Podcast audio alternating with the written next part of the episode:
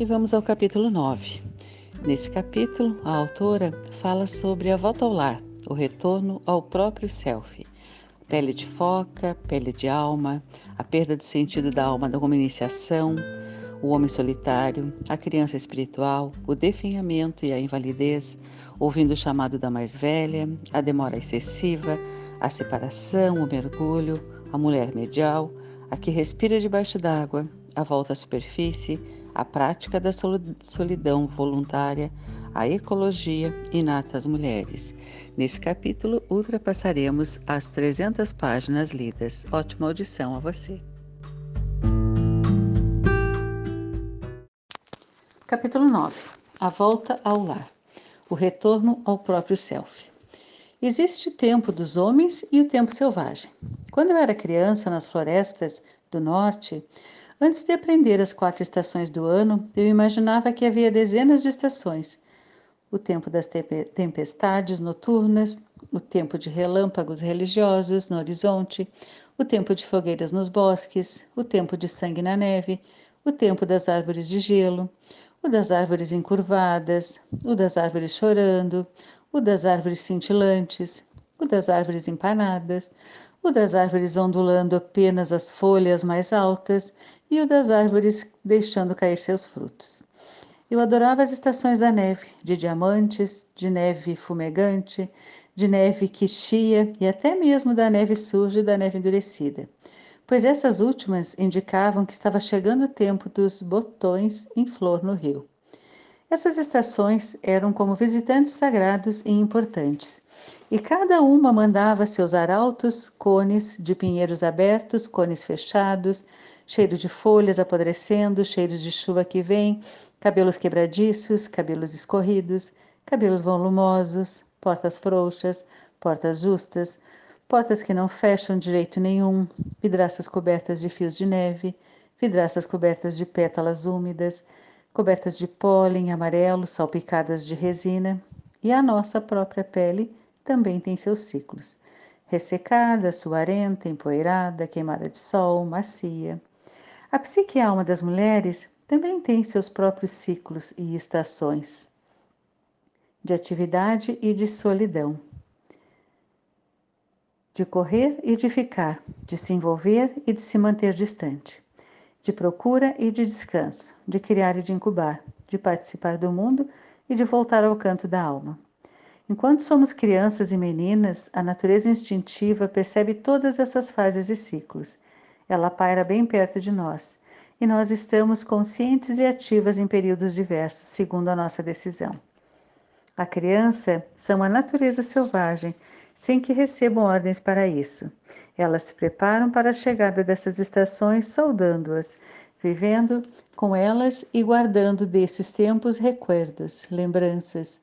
A flor, a folha cor de carmim dentro do dicionário, as penas de pássaros, as bolas de neve no congelador, aquela vagem, varinha, osso ou pedra especial, a concha diferente, a fita do enterro do passarinho, um diário de perfumes da época, o coração tranquilo, o sangue que se excita e todas as imagens nas suas mentes. Houve um tempo em que vivíamos em harmonia com esses ciclos e estações, ano após ano, e eles viviam em nós. Eles nos acalmavam, faziam com que dançássemos, nos sacudiam, nos tranquilizavam, faziam com que aprendêssemos instintivamente. Eles faziam parte da pele da nossa alma. Um pelo que envolve a nós e ao natural e selvagem, ao mundo natural e selvagem. Pelo menos até o momento em que nos diziam que na verdade havia apenas quatro estações no ano e que as próprias mulheres tinham apenas três estações: a infância, a idade adulta e a velhice. E supostamente isso era tudo.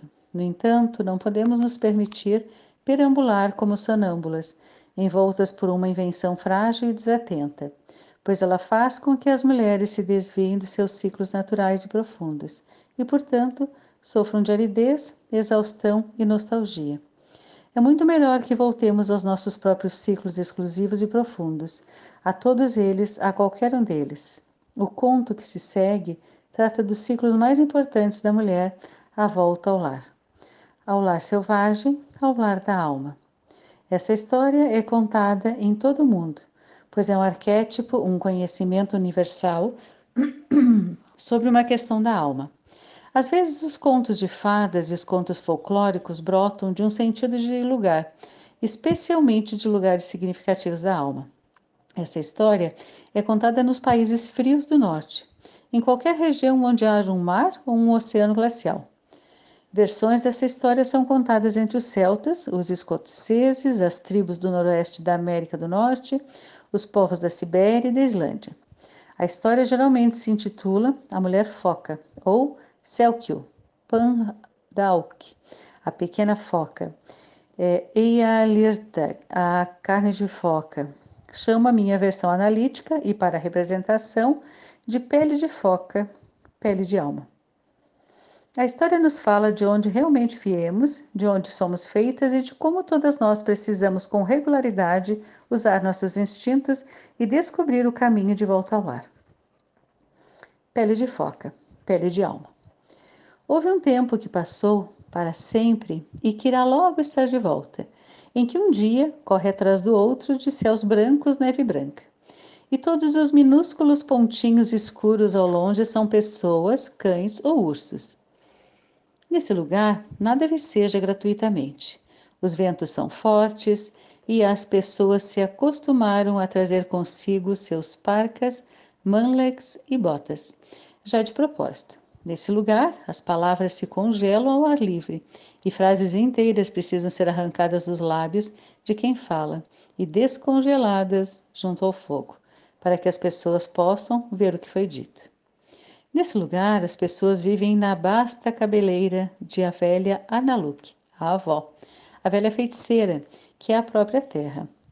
E foi nessa terra que vivia um homem, um homem tão solitário que, com o passar dos anos, as lágrimas haviam aberto fundos abismos no seu rosto. Ele tentava sorrir e ser feliz. Ele caçava, colocava armadilhas e dormia bem. No entanto, sentia falta de companhia. Às vezes, lá nos bancos de areia, no seu caiaque, quando uma foca se aproximava, ele se lembrava de antigas histórias sobre como as focas haviam um dia sido seres humanos e como o único remanescente daqueles tempos estava nos seus olhos, que eram capazes de retratar expressões, aquelas expressões sábias, selvagens e amorosas. Às vezes ele sentia nessas ocasiões uma solidão tão profunda que as lágrimas escorriam pelas fendas já tão gastas no seu rosto. Uma noite, ele caçou até depois de escurecer, mas sem conseguir nada. Quando a lua subiu no céu, e as banquisas de gelo começaram a reluzir, ele chegou a uma enorme rocha malhada no mar e seu olhar aguçado pareceu distinguir movimentos extremamente graciosos sobre a velha rocha. Ele remou lentamente com os remos bem fundos para se aproximar. E lá no alto da rocha imponente dançava um pequeno grupo de mulheres, nuas, como no primeiro dia em que se deitaram sobre o ventre da mãe. Ora, ele era um homem solitário, sem nenhum amigo humano, a não ser na lembrança. E ele ficou ali olhando. As mulheres pareciam serem feitas de leite da lua, e sua pele cintilava com gotículas prateadas como as do salmão na primavera. Seus pés e mãos eram longos e graciosos. Elas eram tão lindas que o homem ficou sentado, atordoado no barco, e a água nele batia, levando cada vez mais para junto da rocha. Ele ouvia o riso magnífico das mulheres. Pelo menos elas pareciam rir, ou seria a água que ria às margens da rocha. O homem estava confuso por se sentir tão deslumbrado. Entretanto, dispersou-se a solidão que lhe pesava no peito, como couro molhado, e quase sem pensar como se fosse seu destino, ele saltou para a rocha e roubou uma das peles de foca lhe jogadas.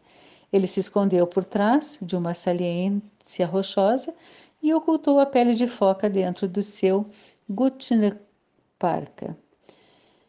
Logo, uma das mulheres gritou numa voz que era a mais linda que ele já ouvira, como as baleias chamando na madrugada, ou não.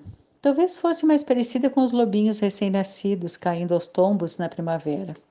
Ou então, não, era algo melhor do que isso mas não fazia diferença, porque o que as mulheres estavam fazendo agora, Ora, elas estavam vestindo suas peles de foca, e uma a uma as mulheres focas deslizavam para o mar, gritando e ganindo de felicidade, com exceção de uma.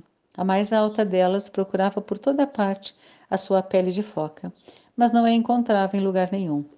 O homem sentiu-se estimulado, pelo que ele não sabia. Ele saiu de trás da rocha, dirigindo um apelo a ela. Mulher, case-se comigo. Sou um homem sozinho. Ah, respondeu ela, eu não posso me casar, porque sou de outra natureza.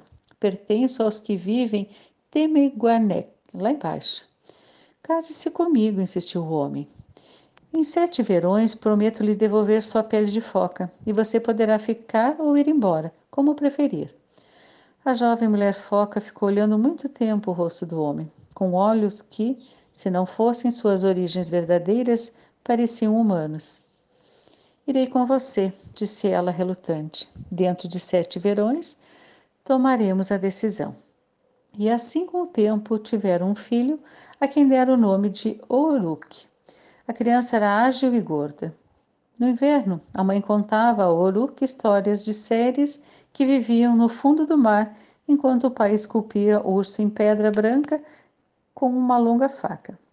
Quando a mãe levava o pequeno Oruk para a cama, ela lhe mostrava pelo buraco da ventilação as nuvens e todas as suas formas. Só que, em vez de falar das formas do corpo, do urso e do lobo, ela contava histórias de vaca marinha, da baleia, da foca e do salmão, pois eram essas as criaturas que ela conhecia. No entanto, à medida que o tempo foi passando, sua pele começou a ressecar. A princípio, ela escamou e depois passou a rachar. A pele das suas pálpebras começou a descascar. O cabelo da sua cabeça a cair no chão. Ela se tornou Naluag, do branco mais pálido. Suas formas arredondadas começaram a definhar. Ela procurava esconder seu caminhar claudicante. A cada dia, seus olhos, sem que ela quisesse, iam ficando mais opacos.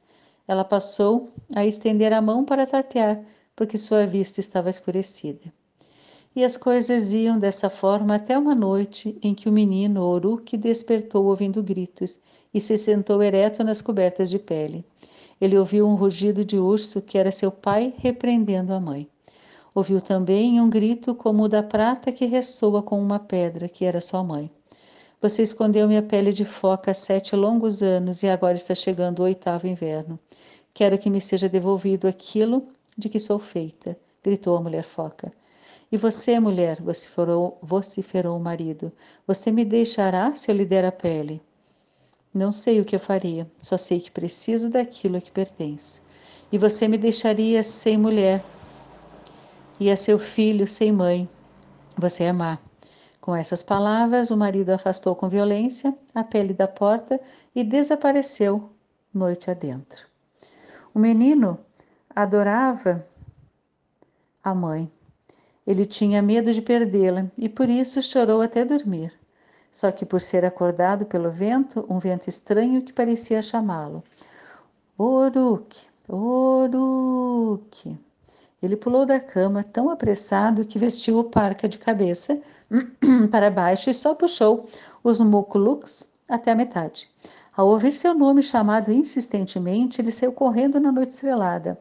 Oruk! O menino correu até o penhasco de onde se via a água e lá, bem longe, no mar encapelado, estava uma foca prateada, imensa e peluda. Sua cabeça era enorme seus bigodes lhe caíam até o peito. Seus olhos eram um amarelo forte. Oruk! O menino foi descendo o penhasco de qualquer jeito e, bem junto à base, tropeçou numa pedra. Não numa trouxa que rolou. Não, numa trouxa que rolou de uma fenda na rocha. O cabelo do menino fustigava seu rosto como milhares de açoites de gelo. Oruk! O menino abriu a trouxa e a sacudiu. Era a pele de foca da sua mãe.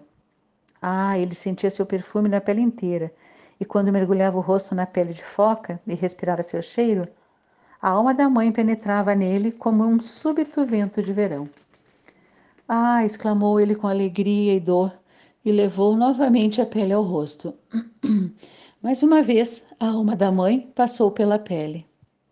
Pela dele. Ah! gritou ele de novo, porque estava sendo impregnado pelo amor infinito da mãe e a velha foca prateada ao longe mergulhou lentamente para debaixo d'água. O menino escalou o penhasco, voltou correndo para casa com a pele da foca voando atrás dele e se jogou para dentro de casa. Sua mãe contemplou o menino e a pele e fechou os olhos, cheia de gratidão pelo fato de os dois estarem em segurança. Ela começou a vestir sua pele de foca. Ah, mãe, não! gritou o menino. Ela apanhou o menino, ajeitou-o debaixo do braço e saiu correndo aos trambolhões na direção do mar revolto. Ai, mãe, não me abandone, implorava Uruque. E logo dava para se ver que ela queria ficar com o filho, queria mesmo, mas alguma coisa chamava, algo que era mais velho do que ele, mais velho do que ela, mais antigo que o próprio tempo. Ah, mãe, não, não, não, choramingou a criança. Ela se voltou para ele com uma expressão de profundo amor nos olhos, segurou o rosto do menino nas mãos e soprou para dentro dos pulmões do menino seu doce alento. Uma vez, duas, três vezes. Depois, com o menino debaixo do braço, como uma carga preciosa, ela mergulhou bem fundo no mar, e cada vez mais fundo. A mulher foca e seu filho não tinham dificuldade para respirar debaixo d'água. Eles nadaram muito para o fundo, até que entraram no abrigo subaquático das focas, onde todos os tipos de criaturas estavam jantando e cantando, dançando e conversando. E a enorme foca prateada, que havia chamado o Uruque, de dentro do mar da noite, abraçou o menino e o chamou de neto. Como você está saindo lá em cima, minha filha? perguntou a grande foca prateada. A mulher foca afastou o olhar e respondeu: Magoei um ser humano um homem que deu tudo para que eu ficasse com ele. Mas não posso voltar para ele, porque se o fizer, estarei me transformando em prisioneira. E o menino? perguntou a velha foca. Meu neto? Ele estava tão orgulhoso que sua voz tremia. Ele tem de voltar, meu pai. Ele, ele não pode ficar aqui. Ainda não chegou o seu tempo de ficar conosco. Ela chorou e juntos eles choraram. E assim passaram-se alguns dias e noites, exatamente sete, período durante o qual voltou o brilho aos cabelos e aos olhos da mulher foca. Ela adquiriu uma bela cor escura, sua visão se recuperou, seu corpo voltou às formas arredondadas e ela nadava com agilidade. Chegou, porém, a hora de devolver o menino à terra. Nessa noite, o avô foca e a bela mãe do menino nadaram com a criança entre eles. Vieram subindo, subindo de volta ao mundo da superfície. Ali eles depositaram Uruk, delicadamente no litoral pedregoso ao luar. Estou sempre com você, afiançou-lhe sua mãe. Basta que você toque algum objeto que eu toquei. Minhas varinhas de fogo, minha ulu, faca, minhas esculturas de pedra, de focas e lontras, e eu soprarei nos seus pulmões um fôlego especial para que você cante suas canções.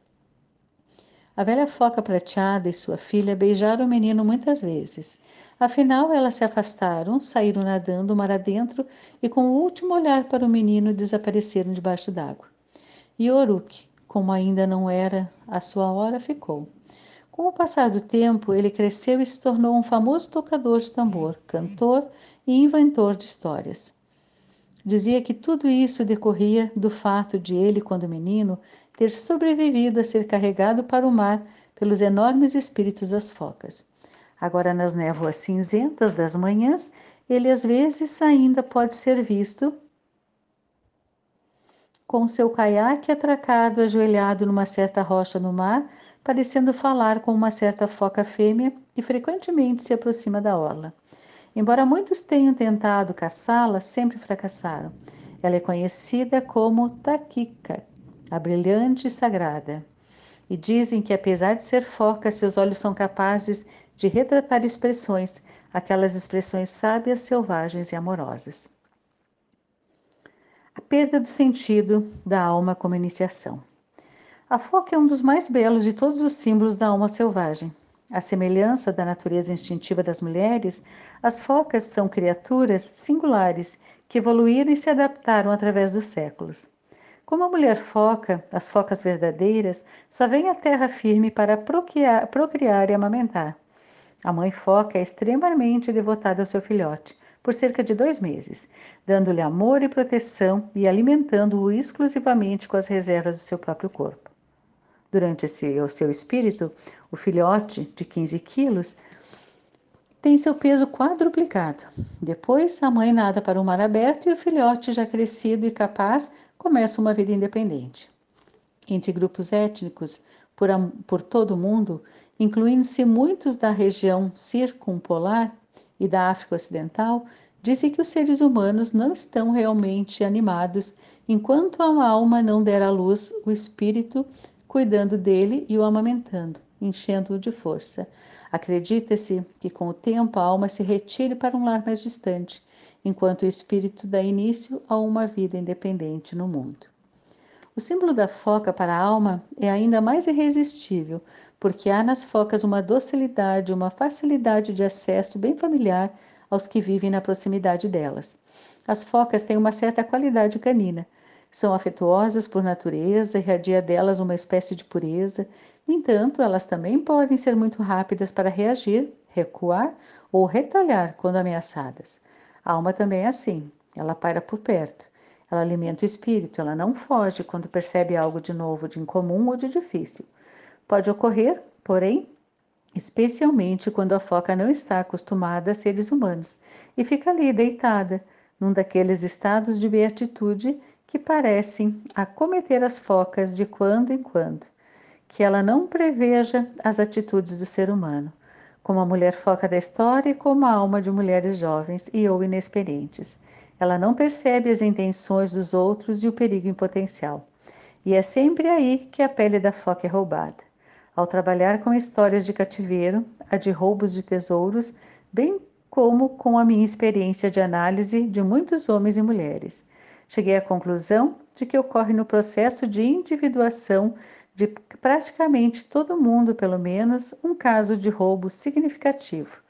Algumas pessoas o caracterizam como roubo da sua grande oportunidade na vida. Os apaixonados o definem como roubo da alma, uma apropriação do espírito da pessoa, um enfraquecimento do sentido de identidade.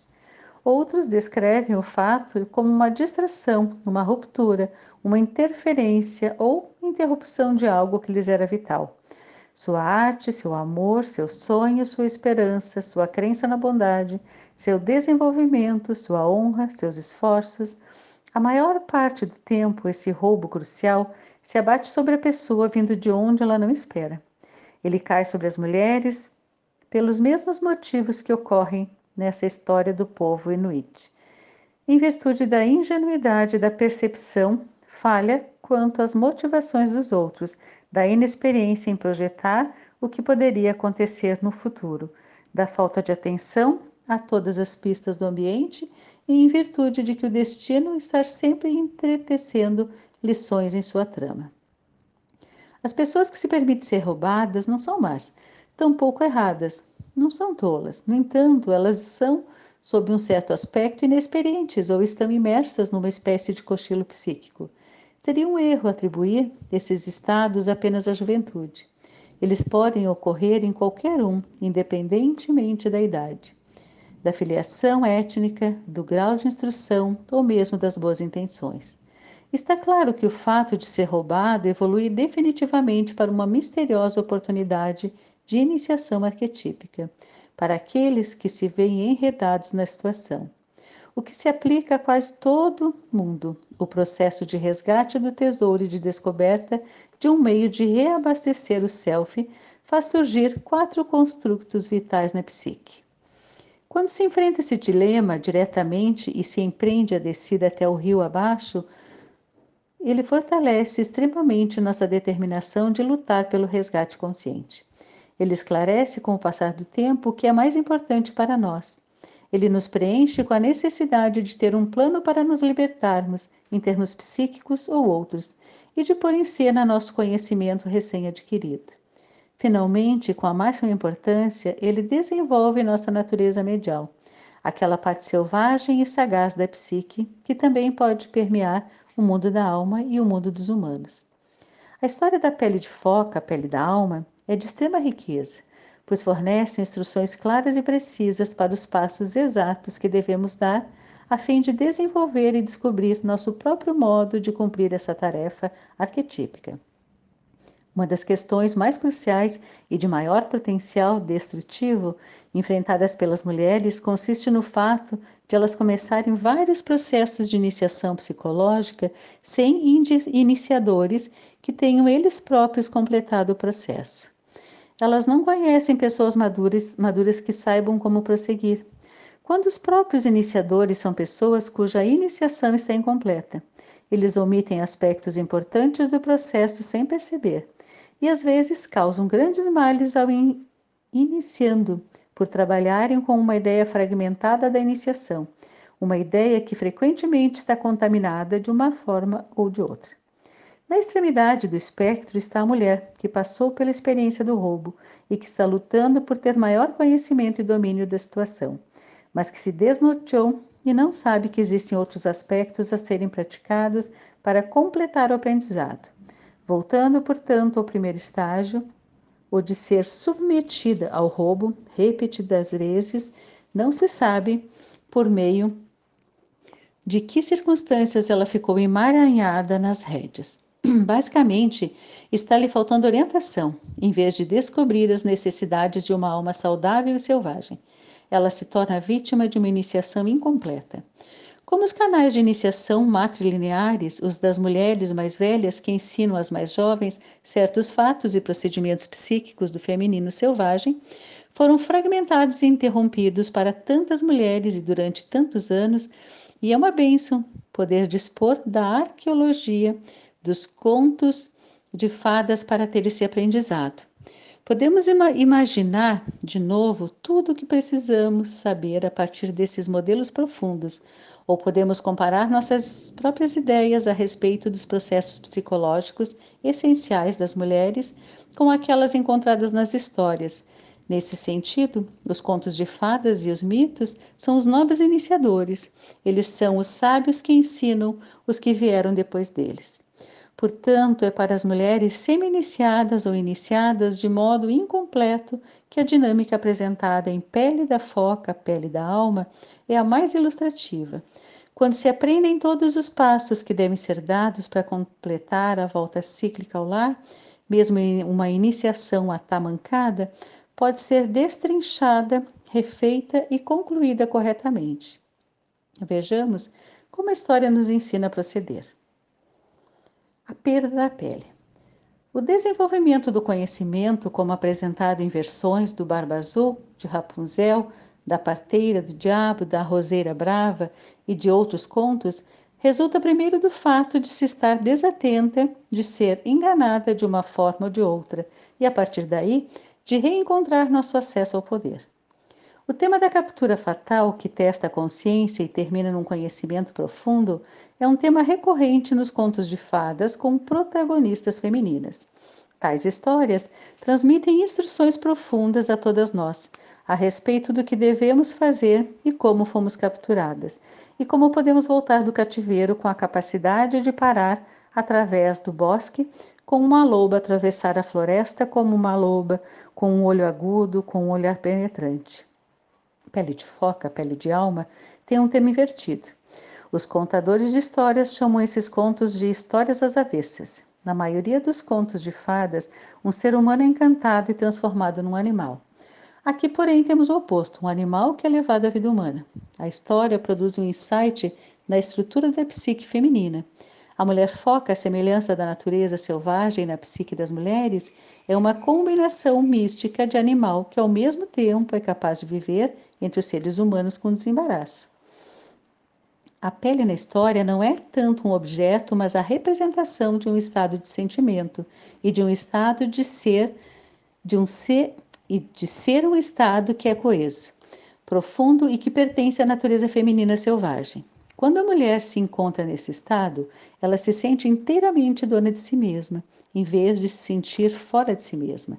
A se perguntar se é agindo corretamente, se está pensando certo, embora esse estado de comunhão consigo mesma seja um estado com o qual ela ocasionalmente perca contato. O tempo que ela anteriormente passou ali a sustenta enquanto ela se dedica ao seu trabalho no mundo. A volta periódica periódica ao estado selvagem é o que reabastece suas energias psíquicas para seus projetos, sua família, seus relacionamentos e a sua vida criativa no mundo objetivo. Toda mulher afastada do lar, da sua alma, acaba se cansando.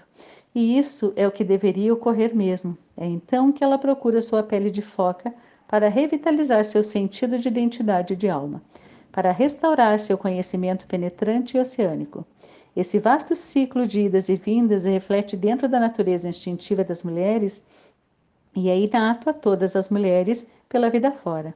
Desde a infância, a adolescência, o início da idade adulta, quando se torna amante, quando se torna mãe, até quando se torna uma especialista, um repositório de sabedoria, uma anciã e ainda adiante.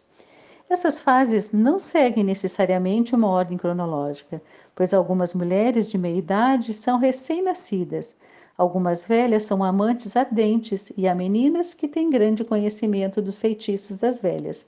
Muitas e muitas vezes perdemos a sensação de estarmos inteiras dentro da nossa própria pele em decorrência de fatos já mencionados, bem como de longos períodos de coação. Quem trabalha com grande esforço, sem descanso, também corre esse fisco. A pele da alma desaparece quando não prestamos atenção ao que realmente estamos fazendo, e especialmente ao custo disso para nós. Perdemos a pele da alma quando ficamos muito envolvidos com o ego, quando nos tornamos por, mais por demais exigentes, perfeccionistas, quando nos martirizamos desnecessariamente, somos dominadas por uma ambição cega ou quando nos sentimos insatisfeitas com o próprio self, com a família, com a comunidade, a cultura, o mundo e não fazemos nem dizemos nada a respeito disso. Também quando fingimos ser uma fonte limitada para os outros quando não fazemos o possível para nos ajudar. Ora, existem tantos modos para se perder a pele da alma, quantas são as mulheres do mundo. O único meio de permanecer agarrada a essa essencial pele da alma consiste em manter uma conscientização delicadamente imaculada a respeito dos seus valores e utilidades. No entanto, como ninguém consegue manter permanentemente uma conscientização aguçada, ninguém consegue permanecer com a pele da alma, a cada momento do dia e da noite. Podemos, porém, restringir os furtos a um mínimo. Podemos desenvolver aquele olho agudo, aquele olhar penetrante que observa as condições ao nosso redor e vigia nosso território psíquico de acordo com essas condições. A história da pele de foca, a pele da alma, trata, porém, de um exemplo do que poderíamos chamar de roubo com agravante. Esse grande roubo pode, com a conscientização, ser abrandado no futuro se prestarmos atenção aos nossos ciclos e à voz que nos chama de volta a casa. Todas as criaturas do planeta voltam para casa. É uma ironia que nós tenhamos construído santuários para ibis, o pelicano, a garça real, o lobo, o grau, o cervo, o camundongo, o alce, o urso, mas não para nós mesmos. Nós, nos lugares em que vivemos, nosso dia a dia. Nós compreendemos que a perda do habitat é o acontecimento mais desastroso que pode se abater sobre um ser livre. Apontamos com veemência como os territórios naturais de outras criaturas foram cercados por cidades, fazendas, rodovias, barulho e outras incongruências, como se nós mesmos não estivéssemos cercados pelos mesmos problemas, como se não fôssemos afetados do mesmo modo. Sabemos que para que os animais continuem a viver, eles precisam, pelo menos de vez em quando, de um lar, um lugar em que se sintam protegidos e livres. E livres. Faz parte da nossa tradição compensar a perda de um habitat mais sereno, tirando férias ou dias de folga, o que supostamente representaria dar prazer ao próprio self. Só que frequentemente as férias são qualquer coisa menos isso. Podemos compensar nossa dissonância rotineira reduzindo as atividades que nos fazem retesar nossos deltoides e trapézios, transformando em nós dolorosos. E tudo isso é muito bom, mas para a psique, self e alma, as férias não equivalem ao santuário. Tempo de folga ou de licença não equivale a voltar para casa. A tranquilidade não é o mesmo que a solidão. Para começar, podemos conter essa perda de alma mantendo-nos próximos à pele. Constato, por exemplo, nas mulheres talentosas da minha experiência clínica, que o roubo da pele da alma pode decorrer de relacionamentos com pessoas que não estão elas mesmas dentro de suas peles de direito, e de relacionamentos que são decididamente venenosos. São necessárias força e determinação para superar tais relacionamentos. Mas é algo que pode ser feito, especialmente se, como ocorre na história, a pessoa der ouvidos à voz que chama de casa e voltar ao âmago do self, onde o conhecimento imediato é pleno e acessível. A partir daí, a mulher pode decidir com clarividência o que é que ela precisa ter e o que é que ela quer fazer. O grave roubo da pele da foca também ocorre com muito maior sutileza através da apropriação indevida do tempo e dos recursos de uma mulher. O mundo anseia pelo consolo pelos quadris e seios das mulheres. Ele chama com milhares de mãos, milhões de vozes acenando para nós, puxando-nos e nos beliscando, à procura da nossa atenção. Às vezes, a impressão que temos é a de que para qualquer lado que nos voltemos haverá algo ou alguém que precisa, quer, deseja. Algumas pessoas, questões e objetos do mundo são atraentes e charmosos. Outros podem ser exigentes e raivosos. E ainda outros parecem indefesos ao ponto de partir o coração, tanto que, mesmo contra a nossa vontade, a compaixão se derrama e nosso leite escorre pelo nosso ventre. No entanto, a não ser que se trate de uma questão de vida ou morte, reserve algum tempo, crie tempo suficiente para vestir o sutiã de lata. Pare de ser a mãezona do mundo, dedique-se à tarefa de voltar para casa. Embora saibamos que a pele pode ser perdida com um amor frustrante e devastador, ela também pode ser perdida com um amor certo e profundo. Não é exatamente o fato de uma pessoa ou coisa certa ou errada que provoca o roubo da pele da alma, mas seu custo para nós. Trata-se sim do que ela nos custa em tempo, energia, observação, atenção, indecisão, sugestões, instruções, ensinamentos e treinos. Esses movimentos da psique são como saques em dinheiro de uma caderneta de poupança psíquica.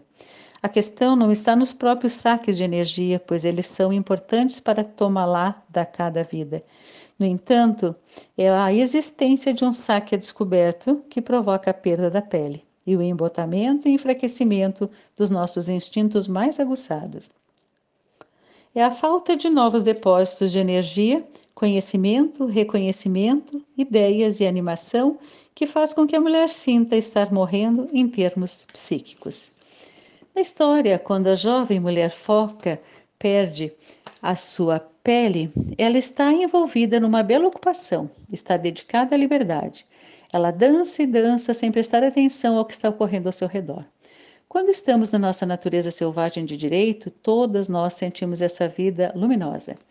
Ela é um dos sinais de que estamos próximas à mulher selvagem. Todas nós entramos no mundo dançando sempre começamos com as nossas peles intactas.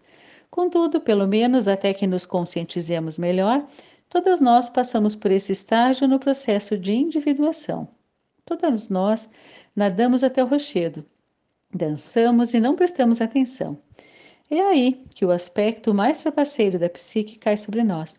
Em algum ponto da estrada, nós de repente procuramos e não conseguimos mais encontrar aquilo que nos pertence e a que pertencemos. Falta-nos misteriosamente nosso sentido de alma e ainda pior, ele está escondido. Por isso vagueamos por aí parcialmente atordoadas. Não é bom tomar decisões quando estamos atordoadas, mas é isso que fazemos.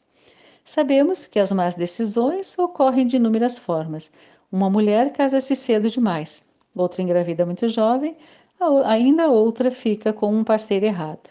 Outra renuncia à sua arte para ter coisas, outra se vê seduzida por uma série de ilusões, outra por promessas, outra por ser boazinha demais e não ter alma suficiente, ainda outra por ser visionária, por ser visionária ao extremo e lhe faltar os pés no chão. E nos casos em que a mulher vive só com metade da pele da alma, não é necessariamente porque suas decisões estão erradas, mas porque ela se mantém afastada de seu lar espiritual por muito tempo, começa a se ressecar e é de ínfima utilidade para qualquer um, menos ainda para si mesma. Existem centenas de meios para se perder a pele da alma. Se mergulharmos no símbolo da pele animal, descobriremos que em todos os animais, incluindo-se o ser humano, o eriçamento dos pelos ocorre como reação a coisas vistas, bem como a coisas pressentidas. O eriçamento do pelo transmite um frio a toda criatura, despertando nela a suspeita, a precaução e outros sinais de defesa. Em meio ao povo inuit, disse que tanto os pelos quanto as penas têm a capacidade de ver o que acontece à distância. E é por isso que um angakok, um xamã, usa muitos pelos e muitas penas, de modo a ter centenas de olhos para melhor examinar os mistérios. A pele da foca é um símbolo da alma, que não só fornece calor, mas que também, com a sua visão, representa um sistema de alerta antecipado. Nas culturas dedicadas à caça, a pele equivale ao alimento enquanto importantíssimo fator de sobrevivência. Ela é usada para fazer botas, para forrar parcas, para impermeabilização, a fim de manter o rosto e os pulsos livres do gelo acumulado. A pele mantém as criancinhas secas e em segurança, protege e aquece partes vulneráveis do corpo humano, o ventre e as costas, os pés, as mãos e a cabeça. A perda da pele significa a perda da nossa proteção, do nosso calor, do nosso sistema de alerta antecipado, da nossa visão instintiva, Sob aspecto psicológico, o fato de estar sem a pele faz com que a mulher haja como acha que deve agir, não da forma que ela realmente deseja. Isso faz com que ela acompanhe quem quer que lhe dê a impressão de ser mais forte, que seja benéfico para ela, quer não, quer não. Nesse caso, ela salta demais e olha de menos. Ela brinca em vez de ser direta.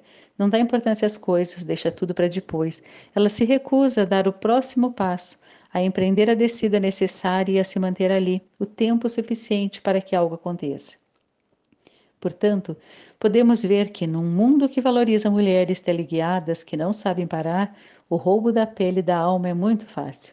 Tanto assim que o primeiro roubo acontece em algum ponto entre as idades de 7 a 18 anos. A essa altura, a maioria das mocinhas já terá começado a dançar na rocha no mar. A essa altura, a maioria terá procurado pela sua pele da alma, mas sem encontrá-la no lugar onde havia deixado. E embora isso a princípio pareça ter a intenção de causar o desenvolvimento de uma estrutura medial na psique, ou seja, de uma capacidade para aprender a viver no mundo do espírito, bem como na realidade concreta, com frequência esse resultado não se realiza. Como também não se realiza o restante da experiência de iniciação e a mulher vagueia pela vida sem sua pele. Mesmo que tenhamos tentado impedir uma reincidência do roubo praticamente nos costurando a nossa pele da alma, são pouquíssimas as mulheres que atingem a maioridade, com mais do que alguns tufos da pele original intactos. Deixamos de lado nossas peles quando dançamos, aprendemos o mundo, mas perdemos nossa pele. Descobrimos que sem nossas peles começamos lentamente a definhar. Como a maioria das mulheres foi educada de modo a suportar esse tipo de estado com estoicismo, como suas mães suportaram antes delas, ninguém percebe que algo def... esteja definhando até que um dia. Quando somos jovens e a vida da nossa alma entra em colisão com os desejos e exigências da cultura e do mundo, nós realmente nos sentimos perdidas, longe de casa. No entanto, na idade adulta, continuamos a nos empurrar cada vez mais para longe de casa, em consequências das nossas próprias ações sobre quem, o que, onde e por quanto tempo. Se nunca nos ensinar a voltar ao lar profundo da nossa infância, nós repetimos ad infinitum o modelo de ser roubada e vaguear perdida por aí. Entretanto, mesmo que nossas próprias escolhas infelizes nos tenham desviado do curso para muito longe do que precisamos, não vamos perder a fé, porque no interior da alma está o dispositivo de orientação do retorno. Todas nós podemos encontrar nosso caminho de volta.